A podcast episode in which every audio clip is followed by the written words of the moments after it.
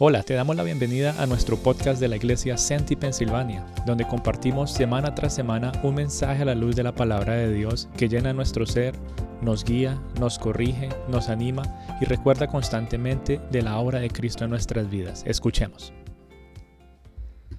Eh, de todo lo que se estuvo hablando. Y en el día de hoy entonces quisiera que le diéramos eh, continuación a lo que hemos venido hablando eh, ¿Y cuál es entonces el siguiente libro que viene después de Esdras? Nehemías, ¿sí? Nehemías es el siguiente libro. Y hoy nos encontramos entonces en el capítulo 1, versículo 1 de Nehemías. En mi Biblia es la página 462, yo no sé la de ustedes. Pero esto es una continuación de lo que veníamos viendo hace unas semanas. ¿sí? Originalmente, eh, ¿y por qué lo estamos haciendo de esta manera? Porque originalmente Esdras y Nehemías eran un mismo libro, pero pues con el pasar del tiempo se dividió en dos y se estructuró de esta manera pero era un solo libro y hoy quisiera entonces que tratáramos de ver los primeros dos capítulos, vamos a ver si nos da tiempo, dos capítulos, primeros dos capítulos de Nehemías. ¿Alguno ha podido leer el libro de Nehemías? ¿Alguna vez eh, ahí entre pasar páginas dijeron vamos a leer Nehemías? ¿O fue como Esdras que varios me dijeron, no, nunca se me hubiera ocurrido haber leído este libro? Bueno, el libro de Nehemías también es muy especial, eh, no solamente de manera histórica, sino también de manera espiritual para cada uno de nosotros. Y en estos primeros dos capítulos, entonces quisiera que empezáramos a ver cositas importantes. Vamos a ver cómo el carácter y el liderazgo de una persona es forjado a través del estudio de la palabra de Dios, cómo el carácter y el liderazgo de una persona es forjado también en su dependencia de Dios y cómo el carácter y el liderazgo de una persona son también formados eh, por la seguridad que tiene de que sus oraciones son escuchadas y son contestadas. Cositas, tres cositas básicas que nos, van a mostrar cómo nuestro carácter y nuestro liderazgo pueden llegar a ser formados. Y también vamos a ver cómo el valor y la confianza en estas áreas va creciendo cada vez que tú y yo estudiamos más la Biblia y cómo empezamos a ver esas bendiciones, ¿verdad? Que vienen cuando nuestras oraciones son contestadas. Todo eso entonces nos habilita a nosotros no solamente a crecer como eh, en nuestro carácter y en nuestro liderazgo, sino que nos lleva a animar a otras personas a seguir la misma causa de Dios, a seguir el mismo reino, que es bueno, justo y santo. Entonces vamos a ir al capítulo 1 de Nehemías, capítulo 1 versículo 1. Y aquí vamos a empezar a ver varias cositas. Bueno, voy a darles como un contexto rápido para que tengamos un poquito de idea de qué es lo que está pasando aquí. Eh, Esdras, bueno, pasa, pasa la historia de Esdras y ahora entramos con Nehemías. Nehemías no está en Jerusalén, Nehemías es donde está. En Susa, nos dice aquí en el versículo 1. Eh, es la capital del reino, dice. Aconteció en el mes Quisleo, en el año 20, estando yo en Susa, capital del reino, Nehemías está hablando ¿De qué reino se está refiriendo Nehemías? Del reino persa. Si se acuerdan que ellos todavía están bajo presión persa, Nehemías entonces todavía está allá y dice que está en ese mes. Ahorita ya vamos a ir traduciéndolo a nuestro calendario normal. O sea, ese mes dónde está yo no lo conozco. Pero él estaba entonces en Susa y en Persia, ¿verdad? Y el capítulo 1, aún él estando en Persia, eh, empieza a desenvolverse en una oración muy bonita, una oración ferviente, y nos muestra que él es un intercesor que presenta sus súplicas a Dios. Y Nehemías entonces nos da como un maravilloso ejemplo a seguir, pero también nos presenta una imagen muy clara de por qué nuestros ojos siempre deben estar puestos en Dios. Nehemías, eh, como un resumen histórico, es considerado como el último líder en la historia del Antiguo Testamento. Yo no sé si ustedes eh, se han dado cuenta, pero más adelante están bien todos los profetas, ¿verdad? Los libros de los profetas.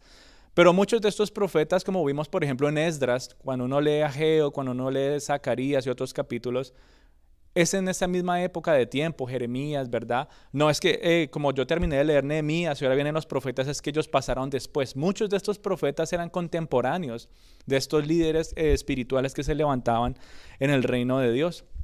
Y entonces Nehemías es el último, Nehemías es el último líder que se levanta para, en el pueblo de, Dios, o bueno, para Jerusalén, por decirlo así, o para los israelitas. Después de ver tantos profetas, ¿verdad? En el Antiguo Testamento, pasamos, bueno, números, Deuteronomio, jueces, todo esto. Empezamos a ver jueces, ¿verdad? Que reinaron por cierta cantidad de años en el, en el pueblo de Dios. Después venían quienes? Los reyes, si se acuerdan todos esos reyes que hubieron. Y ahora empezaron a llegar líderes espirituales, como vimos con Zorobabel, Esdras, y ahora estamos viendo quién?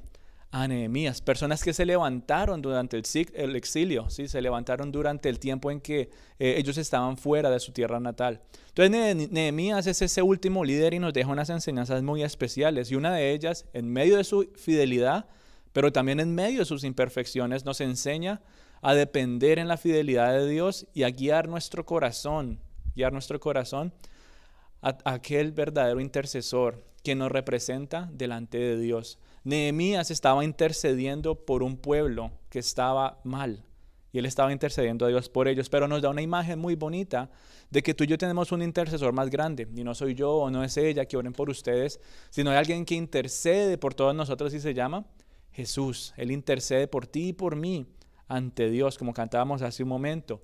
Él está a la diestra del Padre y Él intercede, hasta el día de hoy sigue intercediendo por nosotros. Entonces Nehemías nos empieza a dar como una imagen un poquito eh, más clara, no solamente de lo que él está viviendo en esa época, sino también una imagen del Evangelio, de las buenas nuevas de Jesús, de por qué él vino a este mundo y por qué fuimos rescatados. Entonces vamos a ir leyendo los primeros versículos. Dice que llegó un reporte a Nehemías en el versículo 2, dice que llegó un reporte a Nehemías y que decía ese reporte. Dice, el remanente, los que quedaron de la cautividad allí en la provincia, están en gran mal y afrenta y el muro de Jerusalén está derribado y sus puertas dice que qué? Quemadas en fuego, versículo 3. Y Nehemías entonces responde ante esta, este, este reporte de una manera muy específica. Dice en el versículo 4 que él, ¿qué? él se sentó y se puso a llorar. ¿sí? Él escuchó que Jerusalén estaba en ruinas, que la pared estaba completamente destruida. Y bueno, los que tenemos la oportunidad de ir unas semanitas, ustedes van a ver lo que queda de las murallas. Pero lo que vamos a ver nosotros, para nosotros puede llegar a ser ruinas. Ahora imaginémonos que para Nehemías eso estaba completamente, eh, ¿cómo se dice? Eh, morros de piedras aquí y allá, todavía le salía humo. Y él le llegó esa noticia. Y dice que se sentó a llorar. Dice, me senté y lloré e hice duelo por algunos días y ayuné y oré, y oré delante de Dios de los cielos. Así que él entonces responde ante este reporte con llanto, con indignación, él responde con un dolor profundo porque los muros estaban destruidos y las puertas estaban completamente quemadas. Yo no sé si ustedes saben por qué era importante en esa época que una ciudad tuviera muros y puertas. Ofrece, claro que sí, ofrece protección, ofrece seguridad, ¿verdad? Le da estabilidad a, las personas que viven ahí adentro. Y el solo hecho que eso estuviera destruido, entonces, ¿qué pasó? Nehemías, bueno, no estando allá, él sabía que era indignante y le causaba un dolor profundo porque era su tierra natal. Y todo esto pudo haber sido resultado de lo que tú y yo veíamos hace unas semanas en Esdras capítulo 4. Si se acuerdan que se empezaron a levantar muchos enemigos, que empezaron a llegar personas que le escribieron cartas al rey y ellos pararon la construcción por unos años, ¿sí se acuerdan? Que empezaron a oponerse mucho. Muy posiblemente en Esdras no nos narra nada de la restauración de las murallas y las puertas. ¿De qué nos narra Esdras? Del templo, ¿sí se acuerdan? De las bases y del templo, pero no hemos llegado ni siquiera a las murallas. Así que como que Esdras es una eh, representación de cómo Dios está primero restaurando nuestro interior, ¿verdad? Nuestro corazón, nuestra área espiritual. Y después viene Nehemías a hablar más del área eh, de afuera, ¿sí? Lo que es lo externo. Y así trabaja el Señor. El Señor siempre está formando o tratando primero nuestro interior y luego va a empezar a tratar nuestras áreas, eh, por decirlo así, em, lo que la gente ve, por decirlo así. Entonces Nehemías está haciendo esta resta o quiere restaurar eh, todo lo que está roto en Jerusalén. Él está completamente indignado. Él sabe que ha sido a causa de mucha opresión y mucha oposición que se ha presentado a lo largo del tiempo. Y dice que él pasó entonces algunos días, no nos dice cuántos días, pero más adelante vamos a ver meses, que él estuvo orando y ayunando. Y la manera como dice que él lo estaba haciendo nos muestra que él tenía una gran pasión por el reino de Dios. Si no, ¿por qué estaría llorando? No, pues yo estoy bien aquí, en Persia, yo para qué me voy a poner a, ponerme triste y, y ponerme a orar por eso si yo ni siquiera vivo allá, ¿verdad? Pero él expresa su dolor, él expresa su llanto, él expresa su lamento. ¿Por qué? Porque Él está apasionado por el reino de Dios, porque Él está apasionado por lo que Dios tenía planeado para su pueblo, ¿verdad? Y entonces, ¿qué hace Él? Él no solamente se queda llorando, ¿o sí? ¿Qué dice ahí también? Se puso a orar, Él intercede con diligencia, así es. diligente en ponerse a orar. Y eso mismo nos debería pasar a nosotros, mi querida familia. Cuando no vemos un avance en el Evangelio, ¿verdad? Cuando no vemos un avance en que el nombre de Cristo siga siendo compartido a los que conocemos, cuando las cosas se detienen en nuestras vidas y muchas cosas se presentan para que no le demos la gloria a Dios, deberíamos ser diligentes para orar por esas situaciones, Señor. No sé por qué estoy viviendo, actuando de esta manera, pero eso no te está dando la gloria a ti. Señor, no hemos eh, compartido de tu palabra o, me duele, me, me, ¿cómo se dice? Me causa llanto, me indigna ver cuántas personas están perdidas y no hay quien pueda compartirles, ¿verdad? No oramos por eso muchas veces. Tal vez decimos, sí, bueno, toca presentar este, eh, maneras de actuar y todo esto, pero ¿cuántas veces realmente oramos por ese necesitado? ¿O cuántas veces realmente oramos para que lo que nosotros estemos viviendo sea para la gloria de Dios? Por eso muchas personas eh, viven de la manera que viven, porque no están apasionadas por la obra de Dios, no se apasionan en extender el reino, no están dispuestos a sacrificar algo de su vida para que el reino de Dios siga avanzando aquí en la tierra. Y muchas veces dejamos que nuestras oraciones se queden en solamente nuestras necesidades personales. Y el Señor responde, Él es fiel y responde esas oraciones, pero Él también anhela que tú y yo podamos no solamente pedirle por lo que necesitamos de manera personal, sino que podamos pedirle para que su reino siga avanzando en este mundo. Y Nehemías entonces nos muestra que es posible cuando tú y yo tenemos pasión por el reino de Dios. Nehemías nos muestra también cómo tener esa pasión. Si tú no la tienes, no tienes pasión por el reino de Dios, si no tienes ese fervor por Dios o por su reino, Él nos muestra cómo. Y vamos a ir viéndolo entonces en el versículo 5, Nehemías capítulo 1, versículo 5. Vamos a empezar a ver. Esto nos revela a nosotros algo muy bonito. Número uno es que Nehemías conocía y entendía las escrituras. Él quería ver que se cumplieran las promesas de Dios. ¿Qué dice el versículo 5? Dice, te ruego, oh Jehová, Dios de los cielos, fuerte, grande y temible, que guarda el pacto y la misericordia a los que le aman y guardan sus mandamientos. Estén ahora atentos tu oído y abiertos tus ojos para oír la oración de tu siervo, que hago ahora delante de ti día y noche por los hijos de Israel, tus siervos. Vamos a parar ahí.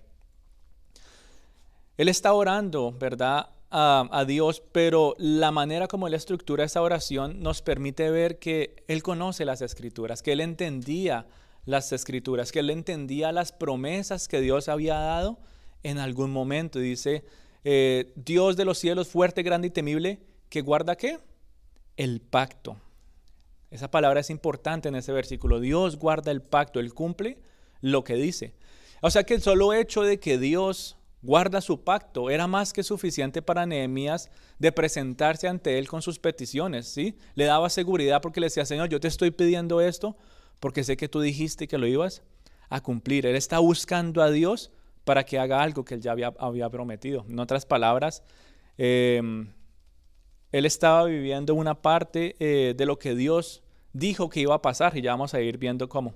Pero Nehemías entonces le está pidiendo a Dios que haga lo que dijo que iba a hacer. La pregunta es, ¿cómo es que Nehemías sabía qué es lo que Dios iba a hacer? ¿Será que se lo imaginaba? ¿Será que alguien le contó? ¿O cómo él tenía esa certeza de que yo ya sé que Dios va a hacer esto? Se supone que él había prometido esto. ¿Cómo supo Nehemías? Bueno, a través de la palabra. Él conocía las escrituras claramente y por eso oraba de esa manera, ¿verdad?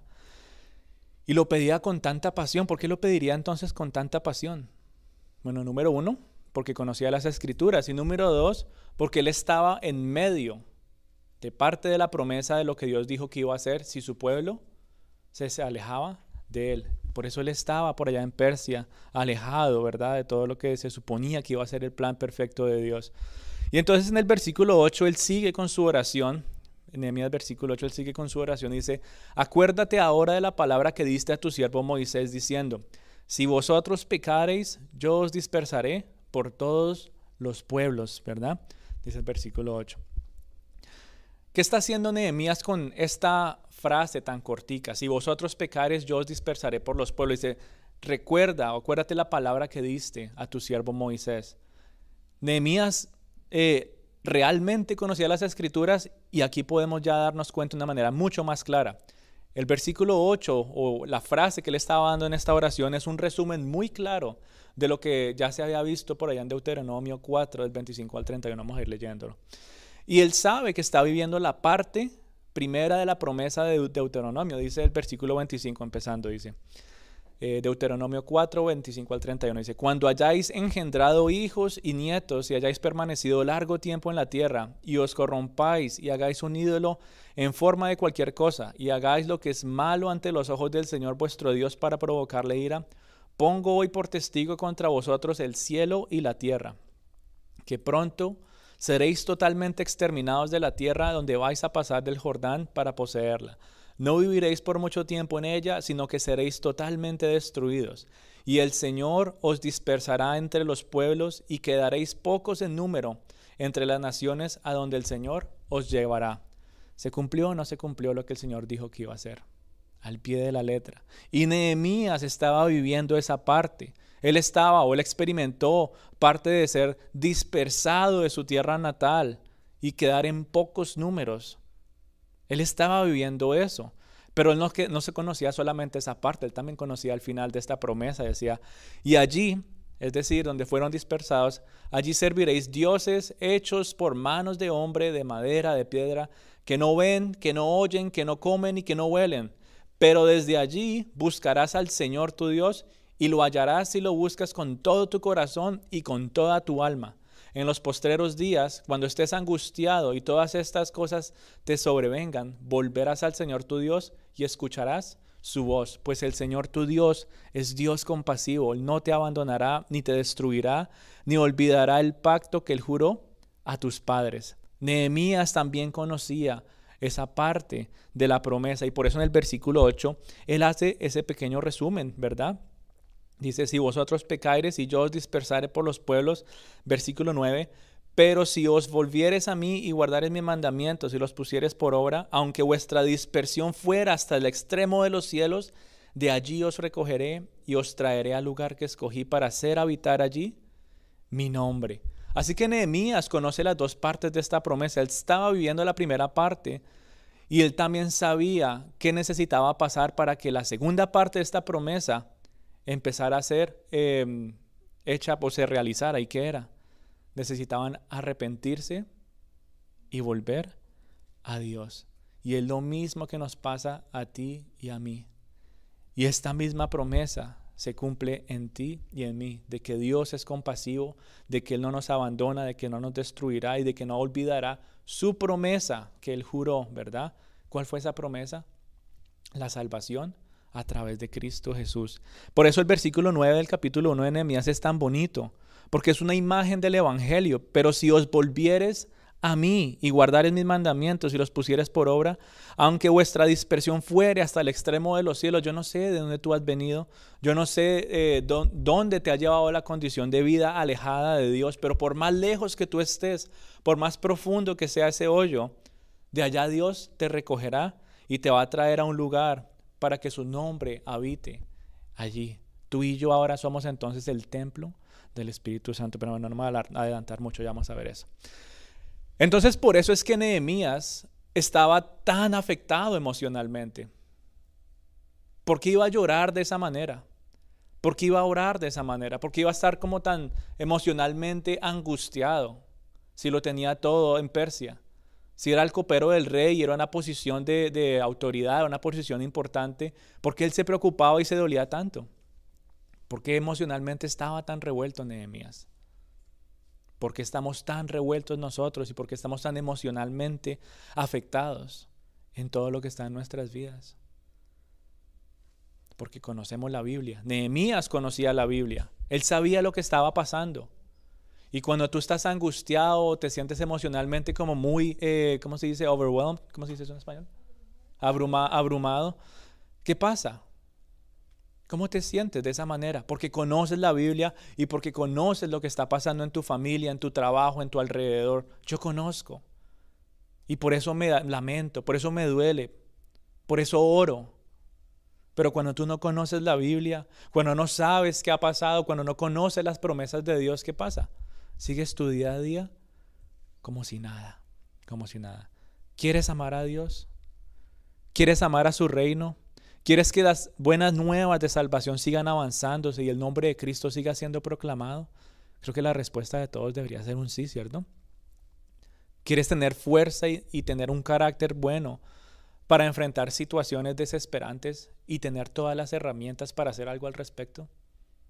¿Cuántas veces tú y yo no nos enfrentamos a situaciones complicadas y no sabemos cómo actuar, no sabemos cómo reaccionar ante estas situaciones que generan desespero? ¿Quieres esas herramientas para hacer algo en medio de esas situaciones? Creo que todos queremos esas herramientas, ¿cierto? Hace poquito, eh, por hablar de Ernesto, él nos está ayudando a hacer una, una reconstrucción allá. Y él se fue, ¿cuándo es que se fue? Ya no se fue hace poquito y se llevó todas las herramientas y yo estaba tratando como de adelantar un trabajo, digo, pero ¿y sin herramientas cómo voy a hacer las cosas? Hablando de cosas materiales, físicas y terrenales, pero asimismo en nuestra vida espiritual. Si tú y yo no tenemos herramientas para desarrollar nuestra vida espiritual, ¿cómo vamos a crecer? ¿Cómo va a ser nuestro carácter formado? ¿Cómo vamos a tener fuerzas para enfrentarnos ante las dificultades de este mundo? Tú vas a encontrar esas herramientas de una manera muy sencilla y es llenando tu mente y tu corazón de la palabra de Dios.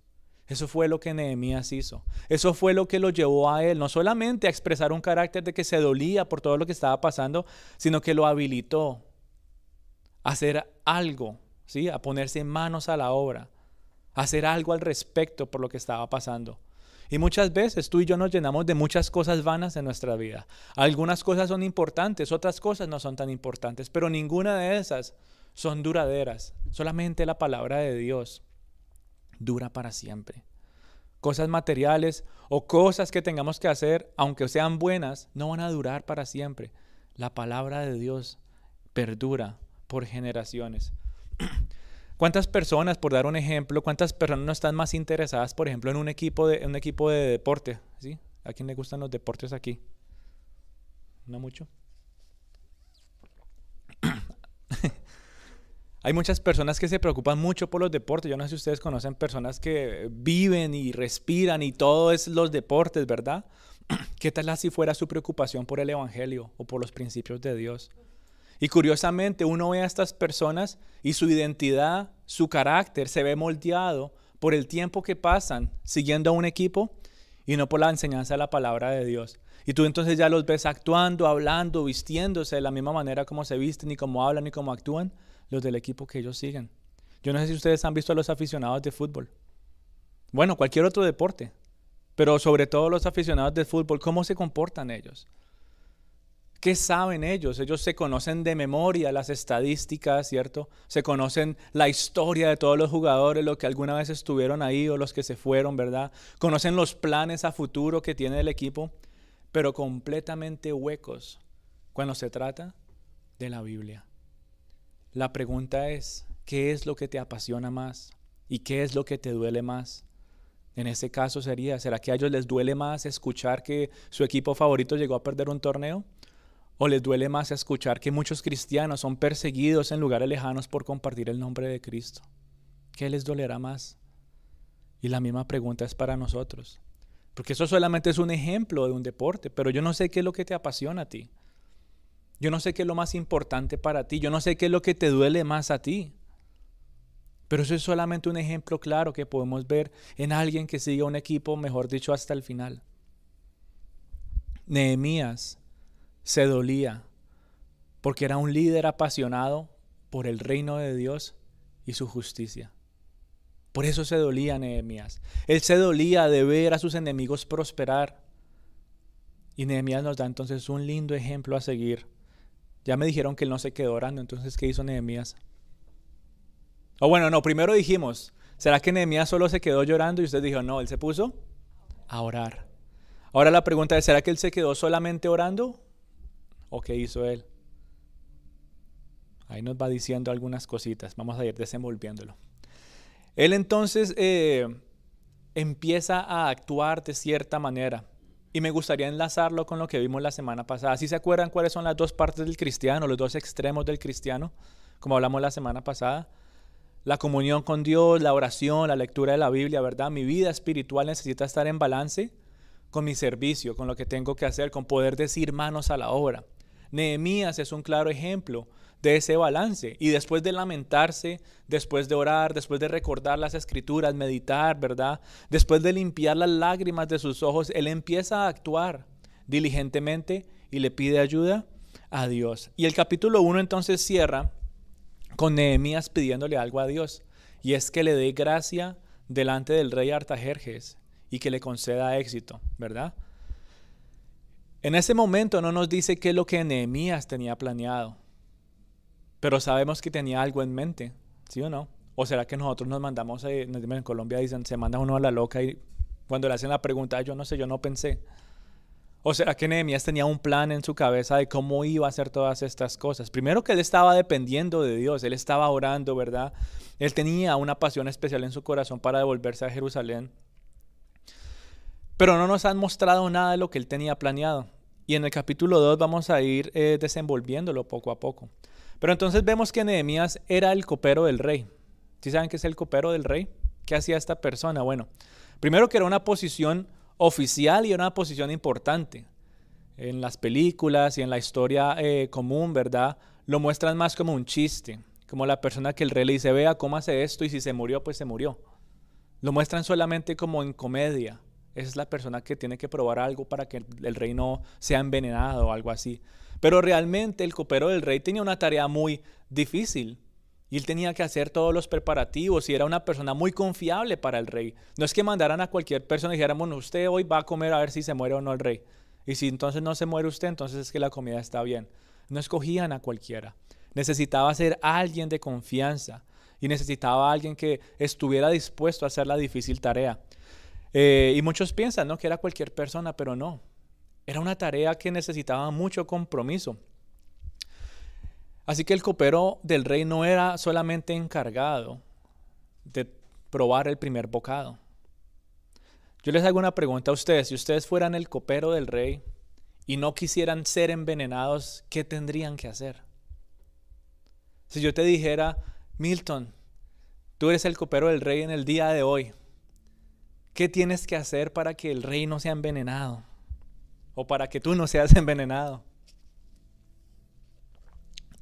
Eso es algo que tenía que hacer Nehemías. Él tenía que asegurarse que todos los que tenían acceso al rey, que todos los que tenían acceso a la cocina, a la comida, que todas las personas que estuvieran alrededor de, de todo esto que estaba pasando, tenían que ser personas confiables y fieles. ¿Será que eso es una tarea fácil? Y él no lo hacía solamente porque él no quería que fuera envenenado, él también lo hacía pues porque era su tarea y su labor en el reino.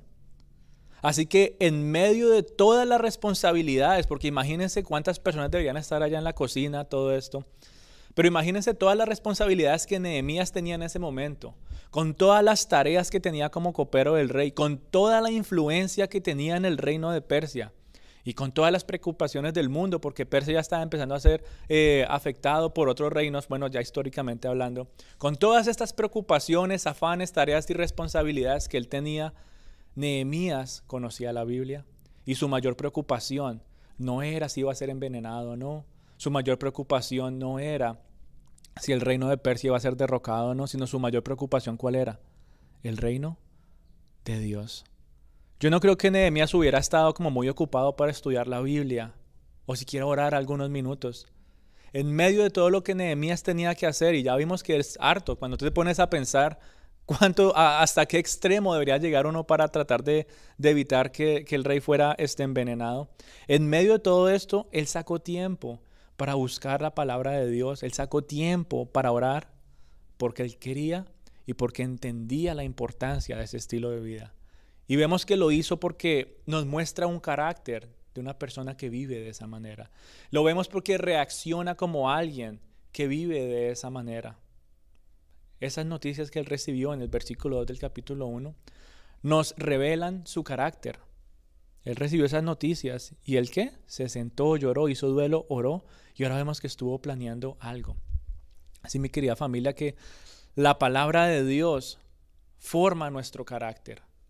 No las cosas duras del mundo, no las dificultades. Tal vez eso nos enseñe o nos dé experiencia en algunas cosas, pero eso no va a formar nuestro carácter.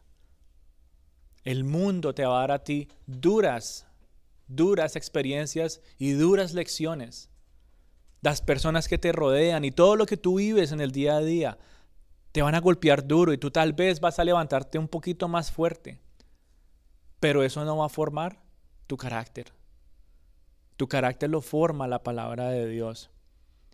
Y ese mismo carácter que es formado a través de la palabra de Dios, también te lleva a ti o te anima a empezar a liderar. ¿Cuántos de ustedes no anhelan ser líderes eficaces en el ministerio, en sus hogares, en sus trabajos? Solamente es posible a través de la palabra de Dios. Hay muchos cursos, hay muchos estudios, hay muchos libros para leer en este mundo de cómo ser un líder eficaz, pero ninguno de ellos se compara con la palabra de Dios. Nada se compara con la palabra de Dios.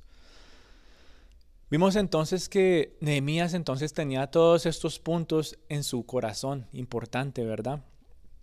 Y también vimos cómo eh, su comunión con Dios era estable. Él mantenía una comunión estable con Dios. Y ahora entonces empezamos a ver la disposición, la disposición que él tenía, la diligencia que él tenía para actuar. Un líder que planea las cosas sabiamente de la mano de Dios va a prosperar. Y en el capítulo 1 entonces vemos esta planeación. Si se acuerdan que les dije que vamos a ver unos meses aquí. En el versículo 1 dice que entonces esto empezó en el mes Kisleu, que eso traducido a nuestro calendario es más o menos noviembre, como finales de noviembre, principios de diciembre, porque el calendario de allá es diferente. Entonces él está en, en los finales de noviembre, ¿verdad? Y ahora empezamos a leer el capítulo 2 y que dice ahí, sucedió que en el mes de Nisan, Nisan no es el carro, Nisan es el mes de marzo, más o menos el fin de marzo. O sea que cuántos meses Nehemías estuvo entre el capítulo 1 y el capítulo 2, más o menos cuatro meses, cuatro o cinco meses, dependiendo de las semanas, ¿verdad? Y en esos cuatro o cinco meses, Nehemías no estaba solamente orando, ¿sí? Él no estaba solamente orando, sino que se estaba preparando y vemos como en el capítulo 2 nos muestra todo lo que él estuvo preparando, ¿verdad? Él entonces tiene una conversación con el rey, en el capítulo 2 él tiene una conversación muy curiosa con el rey, y él dice que él estaba llevando la copa de vino como siempre, y el rey lo ve y le dice, ¿por qué está tu rostro entristecido? ¿Por qué estás triste, Nehemías? Y él tuvo que haber sido muy sabio con su respuesta, Pudo haber estado triste por muchas otras cosas y la manera como lo hubiera presentado eso al rey hubiera sido causa también tal vez de, de ser expulsado de la presencia del rey. Pero él con humildad y con sabiduría contesta y le dice que es la condición de su ciudad lo que lo mantiene triste. Aquí dice, versículo 3, ¿cómo no estará triste mi rostro cuando la ciudad, casa de los sepulcros de mis padres, está desierta y sus puertas consumidas por el fuego? me dijo el rey, ¿qué cosa pides? Ahí vamos a ver otra cosa importante para ir deteniéndonos un poquito. Él entonces eh, ve que hay respuesta de lo que le pidió Dios al final del capítulo 1, que era que le diera qué? Gracia ante el rey. Entonces, en medio de un momento intenso, él se presenta al rey, hace su, está haciendo su trabajo, y el rey le pregunta, ¿por qué estás entristecido? Y él le dice, porque veo la condición de mi ciudad y en medio de ese momento tan intenso y en medio de todos los pensamientos que pudo haber tenido, ¿dónde puso sus ojos Nehemías? En Dios. Porque aquí le pregunta el rey, ¿qué cosa me pides? Y en vez de contestar de una vez, ¿qué dice que hizo Nehemías?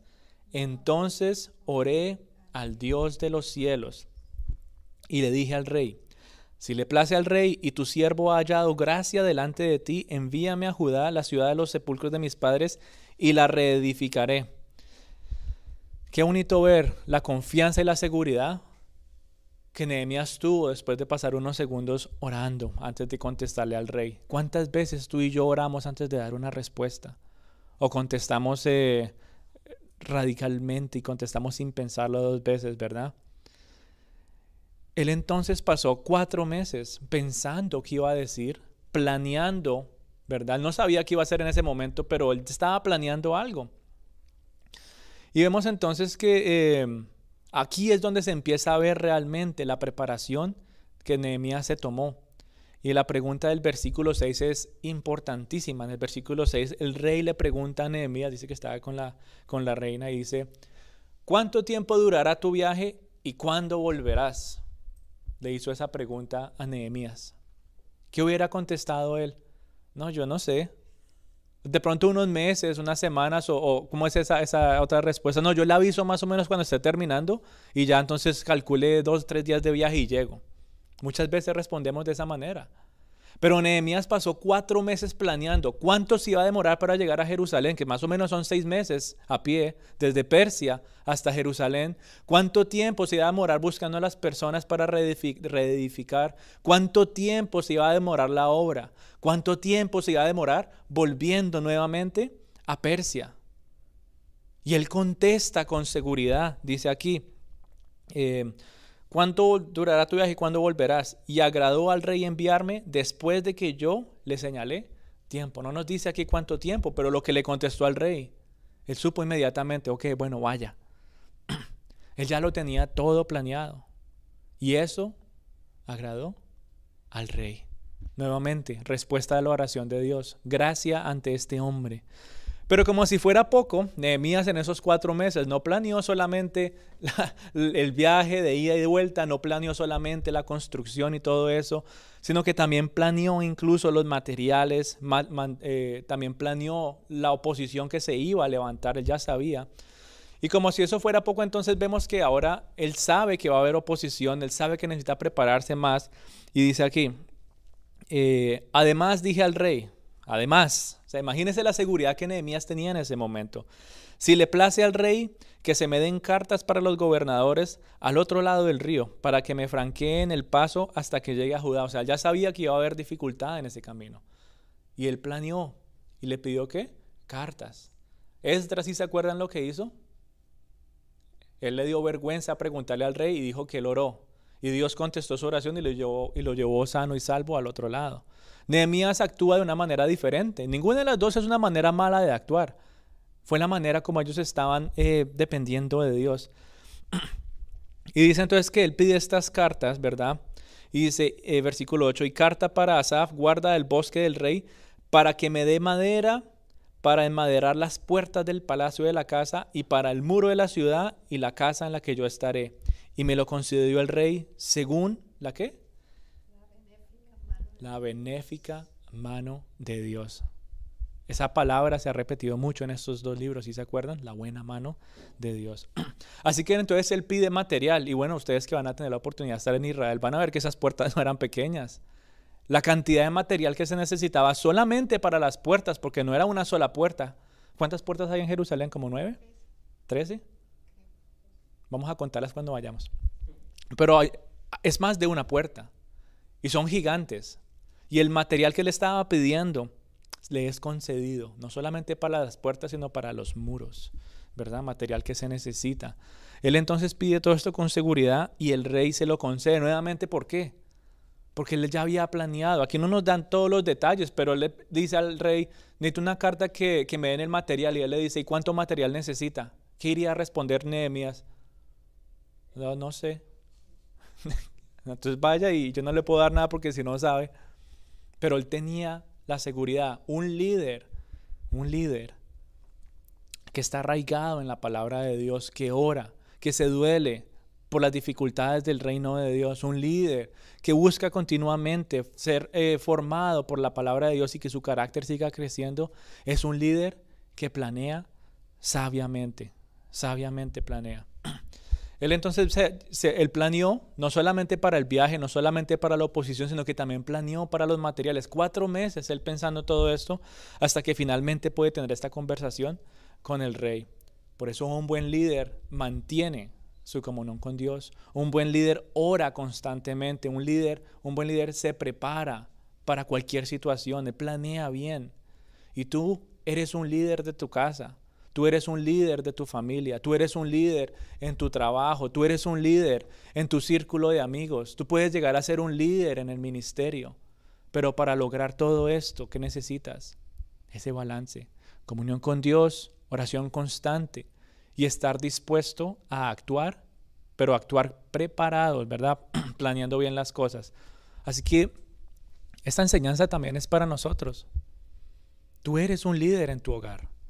Tú eres un líder en tu familia. Tú eres un líder en tu trabajo. ¿Cuántas veces orábamos por las personas del trabajo? ¿Cuántas veces planeamos nuestro día laboral? ¿Cuántas veces planeamos nuestras conversaciones con nuestros círculos de amigos o oramos por ellos? ¿Cuántas veces planeamos eh, las cosas que necesitamos hacer en la casa, en nuestra familia? ¿O simplemente actuamos, eh, ¿cómo se dice eso? En, en automático. Ya es mi hábito, ya esto es lo que yo hago todos los días. Por eso tú y yo necesitamos comunión con Dios constantemente, necesitamos oración constante y necesitamos prepararnos sabiamente. Y eso requiere diligencia. Nehemías se tardó cuatro meses planeando este evento. Este evento. Y el libro entonces nos da a nosotros una hermosa enseñanza. Y entonces vemos que pasa todo esto y el capítulo 2 entonces empieza a, concluir con unas palabras que yo espero que ya estén atesoradas en nuestro corazón. En el versículo 18 nos dice, declaré cómo la mano de mi Dios había sido buena sobre mí. Nuevamente, la mano de Dios, la buena mano de Dios. Y él estaba declarando eso a las personas de Jerusalén, porque ya entonces él había llegado a Jerusalén y veía cómo estaban las cosas. Dice que él fue que eso estaba todo completamente en ruinas. Él tenía un plan en mente, pero él todavía no se lo compartió a nadie. Dice que él se fue en caballo. No llevó a nada más, solamente su caballo y empezó a dar las vueltas por todo lado a ver qué necesitaba. Yo me imagino allá él eh, apuntando en una, piedra, yo que sé dónde escribían en esa época. Necesito esto, necesito esto, necesito esto. Eh, dolido de ver tal vez el humo también salir eh, no me acuerdo, creo que es en Nehemías 4 que habla de que las zorrillas saltaban encima de las piedras, o sea, eso estaba completamente acabado. Y dice aquí que estaba tan acabado que ni siquiera la cabalgadura, es decir, que ni siquiera su caballo podía pasar. Y él dice que entonces fue de noche, ¿verdad? Y dio la vuelta a la ciudad y entró después a pie por la puerta del valle y me volví, dice, o sea, volvió a donde estaban las otras personas. Y dice que ni los sacerdotes, ni los oficiales, ni los judíos, ni los nobles, nadie sabía qué es lo que Nehemías estaba haciendo. Él no le había contado la obra y el plan que él tenía a nadie. ¿Por qué? Porque él estaba inspeccionando todo. Él estaba planeando, él se estaba preparando. Y finalmente entonces en el versículo 17 él como que los reúne a todos y ya como que no es que les llame la atención, sino que los anima. Él les recuerda las promesas de Dios y los anima. Un líder anima a las personas a actuar, ¿verdad? Dice, vosotros veis el mal en el que estamos, le dice Nehemías a las personas. ¿Cuánto tiempo llevaban ellos ya viviendo allá? No me acuerdo exactamente cuánto tiempo ha pasado entre el final de Esdras y Nehemías, pero han pasado varios meses. Hay un templo construido, pero el resto está completamente todo que en ruinas. Y él les dice, vosotros veis el mal en el que estamos. Fuertes palabras para las personas que estaban viviendo allá. Como que ellos ya estaban o asustados o cómodos, una de las dos, pero no habían hecho nada al respecto. Y dice, eh, veis el mal en el que estamos, que Jerusalén está desierta y sus puertas consumidas por el fuego. Venid y edifiquemos el muro de Jerusalén y no estemos más en oprobio. Bueno, ¿qué es eso del oprobio? Es vergüenza, es este como una deshonra pública. Y él entonces está animando a las personas a reconstruir, a hacer algo al respecto. ¿Por qué? Porque cómo era posible que esta hermosa ciudad estuviera en ruinas, ¿verdad? Y él entonces les dice o los anima, no con sus propias palabras, sino con las promesas de Dios. Entonces les declaré cómo la mano de Dios había sido buena sobre mí y asimismo las palabras que el rey me había dicho. Y dijeron, levantémonos y edifiquemos. Y así esforzaron sus manos para bien. La palabra de Dios anima, la palabra de Dios lleva a los líderes a ser personas eficaces que apunten a las otras personas a también ponerse manos a la obra nuevamente. Se aplica para nosotros, en nuestra familia, en nuestro ministerio, en nuestra vida laboral, en medio de nuestros amigos. La palabra de Dios nos anima y nos lleva a guiarlos a ellos a qué? A actuar. ¿Por qué? Porque tú has visto la mano de Dios, has visto la buena mano de Dios, has visto su misericordia. A eso es lo que se refiere cuando tú y yo escuchamos y vemos en la Biblia la palabra la mano de Dios. ¿A qué se refiere? A su poder, a su benevolencia, a su misericordia, a su favor, al amor de Dios, a su gracia, a su sustento. Y esa misma mano de Dios es la misma que liberó a Israel de Egipto. Y es la misma mano de Dios que liberó a, su pueblo de Babilonia. Y es la misma mano de Dios que llevó a su pueblo a ser restaurado. Y es la misma mano que nos libera a cada uno de nosotros y nos restaura. Y dice que entonces cuando él llegó a Jerusalén, él siguió planeando. Él hizo todo esto, ¿verdad? Y como no podía llegar en su caballo, entonces él eh, después habla con estas personas. Ya todos entonces están animados. ¿Por qué? Porque entendieron el principio bíblico, ¿verdad? Pero también porque ya no querían ver a su ciudad en oprobio, ya no querían ver a su ciudad en vergüenza, en deshonra pública. Y, ellos, y eso los anima también a ellos a hacer algo al respecto. Tu familia está destruida, tu trabajo está destruido, tu vida personal está destruida. ¿Será que eso no te anima a ti para hacer algo al respecto? Es una vergüenza mi vida, es una vergüenza mi familia, es una vergüenza todo lo que pasa en mi lugar de trabajo, es una vergüenza lo que está pasando en mi círculo de amigos, es una deshonra pública. ¿Será que eso no nos anima a nosotros para hacer algo al respecto? Eso pasó en ese momento. Ellos estaban pasando una vergüenza de tener las murallas y las puertas completamente destruidas. Y así, como eso estaba destruido, ¿verdad? Podríamos decir que el nombre de Dios estaba en juego en Jerusalén. Si todos decían que Dios era el Dios de Israel, ¿verdad? Y si los demás o las otras naciones veían a Jerusalén completamente destruidas, ¿qué llegarían a pensar entonces de Dios?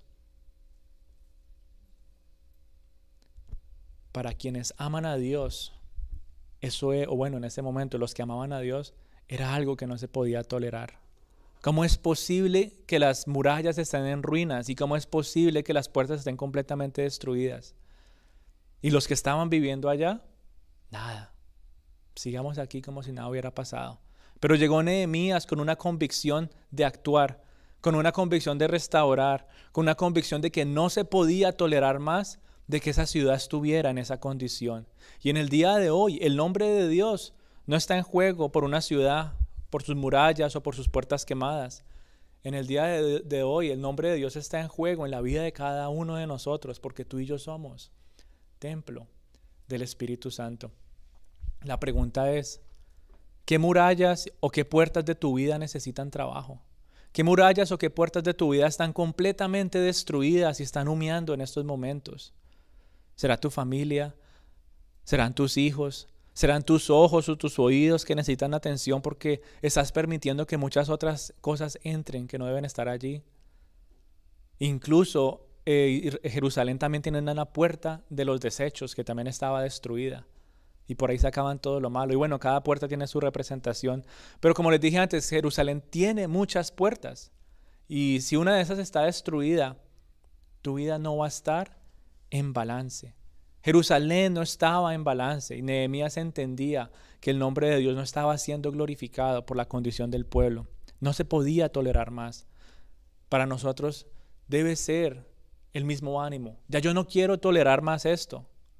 Yo ya no quiero tolerar de que mi vida, mi familia y todo lo que esté a mi alrededor esté pasando estas dificultades porque las murallas que se supone que me deben proteger ya no están ahí o las puertas que me defienden del enemigo ya no están ahí, todo está en ruinas y está quemado.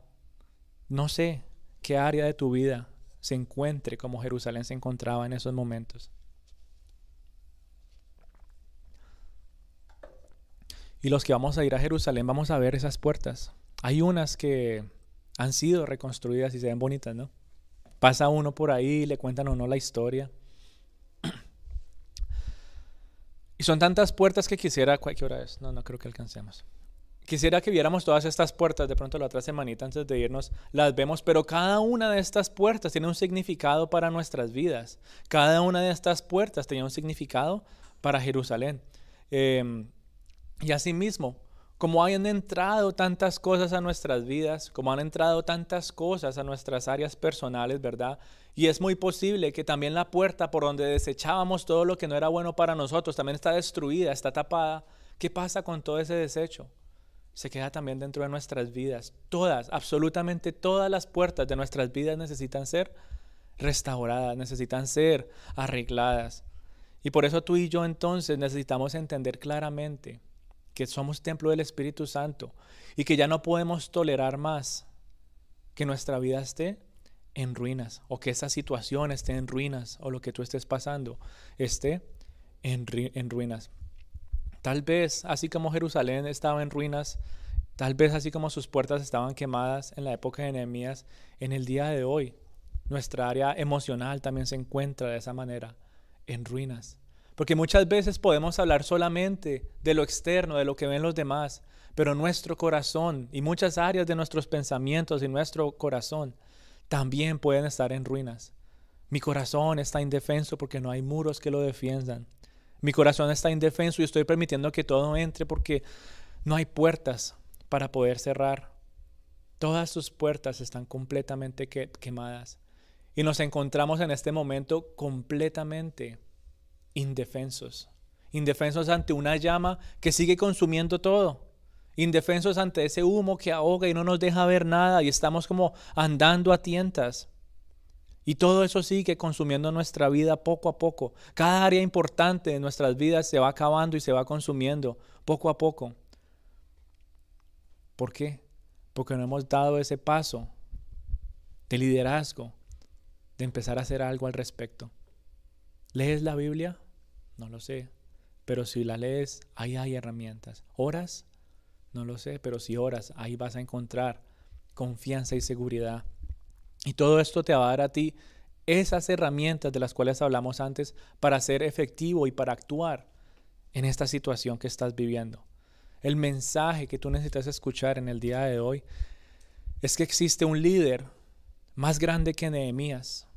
Y no soy yo, no es la iglesia, no son los pastores del Centi, ¿sí? Aunque te podemos guiar y aunque te podemos ayudar, el único que puede restaurar las murallas de tu vida y de tu corazón y de tu familia, el único que puede restaurar esas puertas y apagar el incendio que hay en tu vida y aclarar el humo y traer claridad y paz a tu corazón es Jesús.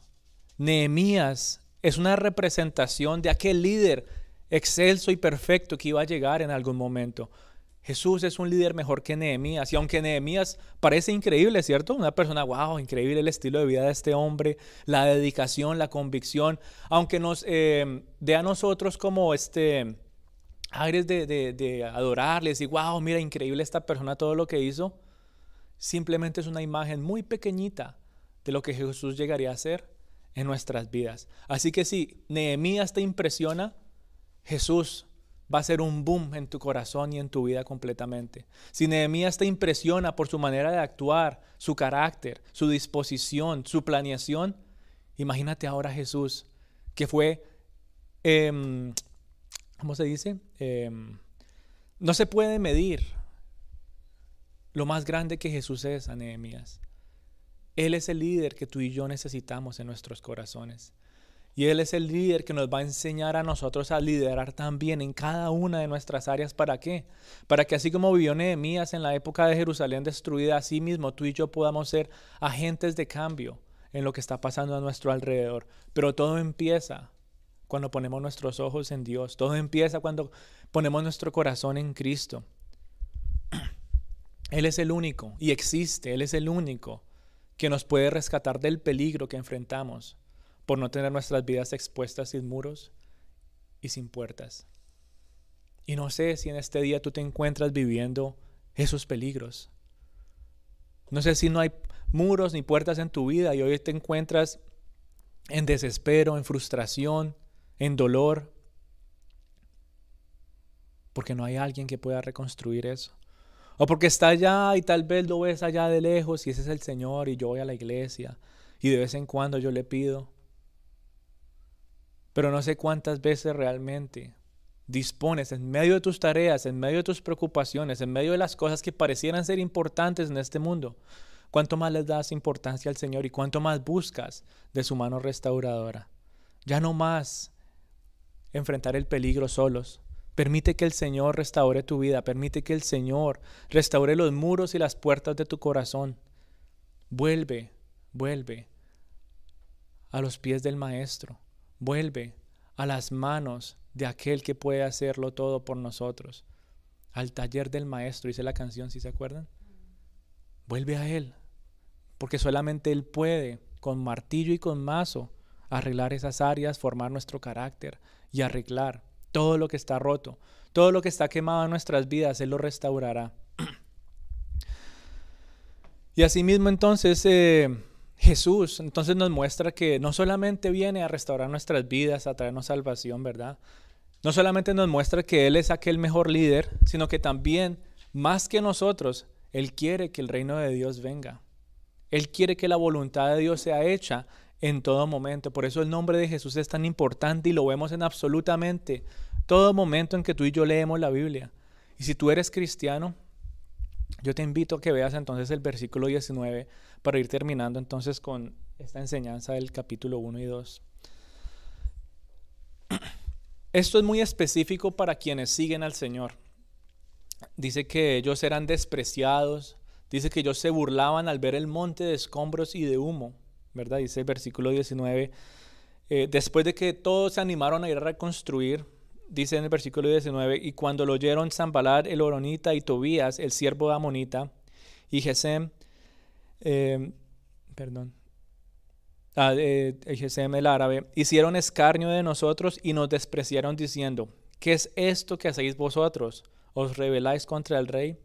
Y la respuesta que les dije fue, el Dios de los cielos, Él nos prosperará y nosotros sus siervos nos levantaremos y edificaremos porque vosotros no tenéis parte ni derecho ni memoria en Jerusalén. Qué respuesta tan, tan confiada, ¿cierto? Qué, respuesta tan segura en medio de esa oposición que ellos estaban viviendo. Y si tú eres cristiano y si tú te encuentras en una situación similar, vas a experimentar lo mismo que pasó aquí. La vida cristiana no es solamente color de rosa. La vida cristiana trae oposición y trae dificultades a nuestras vidas, pero cuando tú y yo estamos con Dios, podemos vivir y responder como lo hizo Nehemías, con seguridad y con confianza. Vas a encontrar entonces oposición que se va a burlar de ti, que te va a despreciar. Hoy tú y yo experimentamos lo mismo. ¿Será que nuestros enemigos saben que somos cristianos por nuestro amor? ¿Será que nuestros enemigos ven el Evangelio en nuestras vidas? ¿Será que ellos se maravillan del comportamiento de nuestros hijos? ¿O será que se burlan y nos desprecian porque algunas de nuestras áreas están en ruinas? ¿Será que se burlan de nosotros porque nuestra vida está destruida y está humeando? Y nos señalan y se burlan de nosotros y hacen escarnio. Porque es que, es que dices que tú eres cristiano y mira cómo estás viviendo. ¿Será que nos pasa a nosotros? Creo que muy frecuentemente, si queremos ser sinceros.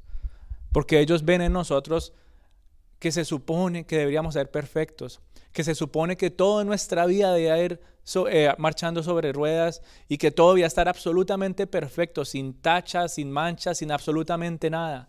Y cuando encuentran algo, esos enemigos que hacen, se burlan, nos desprecian, nos desprecian, nos critican, buscan alguna manera para desanimarnos.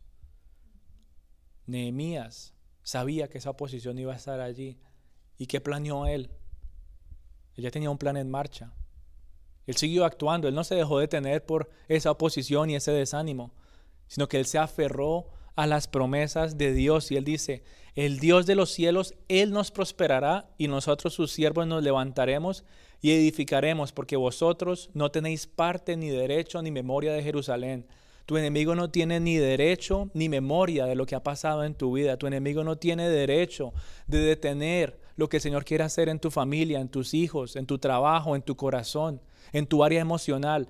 El enemigo no tiene derecho y no sabe por lo que tú has pasado. Las personas que se burlan de ti te desprecian no saben lo que tú has vivido, pero Dios sí. No nos dejemos desanimar. No nos dejemos desanimar por el escarnio, la burla y el desprecio de los demás. Aférrate a las promesas de Dios. Él está contigo, Él no te abandonará. Pero mantén tus ojos puestos en Él. Porque si tú te alejas del Señor, ya vimos qué pasó. Esparcidos por todo lugar, en pocos números. Pero ahora que Él volvió y trajo unidad. Y vamos a verlo más adelante en el capítulo 3. Pero las personas empezaron a unirse, empezó a haber un despertar, ¿verdad? Que trae restauración eh, no solamente a Jerusalén, sino a la nación o espiritualmente hablando, al corazón de las personas, un despertar muy bonito. Así que no te desanimes si estás experimentando eh, esas palabras de desánimo. Sé que muchas áreas de nuestras vidas en estos momentos están que humeando todavía, ¿cierto? Cuatro o cinco meses, como le pasó a Nehemías, planeando, yo no sé, tal vez para ti años, meses, días, no sé. Y todavía ves el humo salir. Y todavía ves las piedras y no sabes por dónde empezar. Porque ha sido mucho el daño. Porque ha sido mucho eh, la destrucción. Pero tú quieres y anhelas empezar esa reconstrucción. Vuelve a los pies del Señor. Búscalo constantemente a Él y no te desanimes, porque Él es el que piedra a piedra te va a ayudar a levantarla, porque Él es el que te va a ayudar a limpiar esos escombros y a restaurar de una manera muy bonita todo lo que has perdido. Pero no te desanimes, no te desanimes. Jesús es la única respuesta, nadie más. Las personas, por más que te quieran ayudar, créeme que en algún momento, también siendo imperfectos, no te van a saber guiar. El único que lo puede hacer es el Señor. Así se sigan burlando.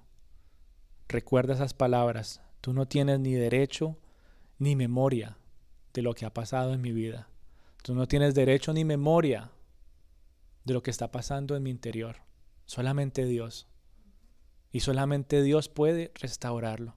Así que, mi querida familia, em, vemos que sí es posible ver una restauración.